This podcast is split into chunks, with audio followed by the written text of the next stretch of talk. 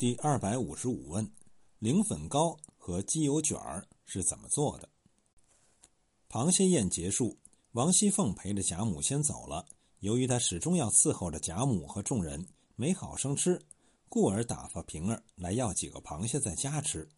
平儿让李纨强留住喝酒，打发一个婆子把螃蟹送了去。婆子回来传王熙凤的话。二奶奶说：“叫奶奶姑娘们别笑话，要嘴吃。这盒子里是方才舅太太那里送来的灵粉糕和鸡油卷儿，给奶奶姑娘们吃的。这个灵粉糕和鸡油卷儿是怎么做的呢？灵粉就是用菱角磨的粉。明代宋许著《竹语山房杂部》有以下记述：风铃灵粉，采取鲜者晒干，悬筐中。”风力，煮去壳，捣晒螺粉。同样是名人著作，《尊生八间》也有记述。菱角粉去皮，如制藕粉法取粉。也就是说，它的制法和制取藕粉的方法相同。而在此书中记载制取藕粉的方法是：法取酥藕，不限多少，洗净，截断，浸三日夜，每日换水，看。卓然洁净，露出，捣如泥浆，以布搅净之。又将藕渣捣细，又搅之，滤出恶水，以清水少或搅之，然后澄去清水，下及好粉。清代许可编转《清败类钞》中所述更为详明。菱角粉者，以老菱角四五斤，去壳洗净，捣如泥，搅汁去渣。水澄取粉，晒干，时时加糖，以开水调之。三本书所述制取方法完全相同，唯《清败类钞》介绍了吃法。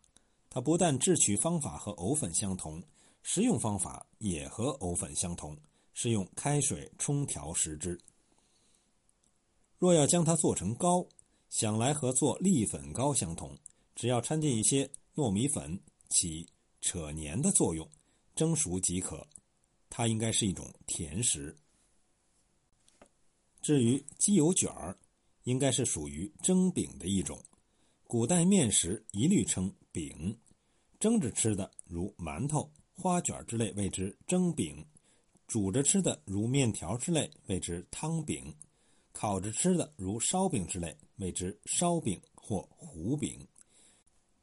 北宋仁宗。名赵真，真与蒸在南方话中发音相同，需要避讳，故改蒸饼为炊饼。《金瓶梅》中武大郎卖的就是炊饼，实际是馒头花卷一类。许多人以为他卖的是烧饼，实际是一种误读。鸡油卷儿实际就是用鸡油做的花卷儿。花卷的历史很长，据说在隋唐时期就已出现。至晚到明代已有了明确的记载，《金瓶梅》第三十四回有这样的描写：这书童叫买了一坛金华酒，两只烧鸭，两只鸡，一钱银子鲜鱼，一肘蹄子，二钱顶皮酥果馅饼，一钱银子茶瓤卷儿。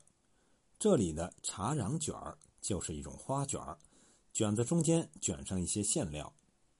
在《金瓶梅》第三十九回。也有这样的描写：李明、吴慧两个拿着两个盒子，跪下揭开，都是顶皮饼、松花饼、白糖万寿糕、玫瑰茶瓤卷儿。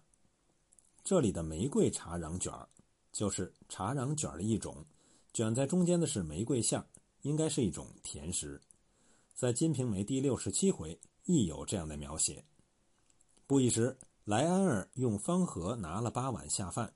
一碗黄熬山药鸡，一碗臊子酒，一碗山药肉圆子，一碗炖烂羊头，一碗烧猪肉，一碗肚肺羹，一碗血藏汤，一碗牛肚，一碗爆炒猪腰子，又是两大盘玫瑰鹅油烫面蒸饼。这里的玫瑰鹅油烫面蒸饼与上面所说的玫瑰茶瓤卷儿应该是同一类型的东西。所不同的是，它用的是烫面，一般的花卷儿是用面发酵之后擀成薄片，涂上油盐及各种馅料，切劲儿卷制成型即可上屉蒸熟。烫面则不用发酵，将面粉直接用很烫的水和成。其他工序与发面的花卷同样。这种烫面卷子亦是唐山丰润一带的特色食品，做好了能呈半透明状，极有特色。前些年在一些饭店里还能看到，近几年则罕见了。《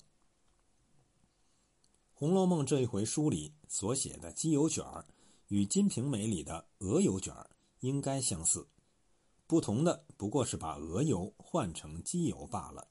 至于后面第四十一回贾母在大观园所吃之鹅油松瓤卷儿，则几乎就与《金瓶梅》的鹅油卷儿相同，只不过加上一点松子仁儿而已。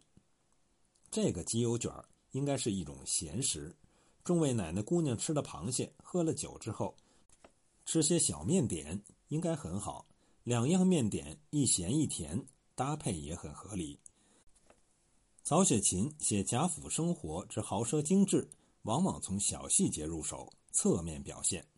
王熙凤送的这两样小面点就是一个很好的例子。由此可以看出贾府平素饮食之考究。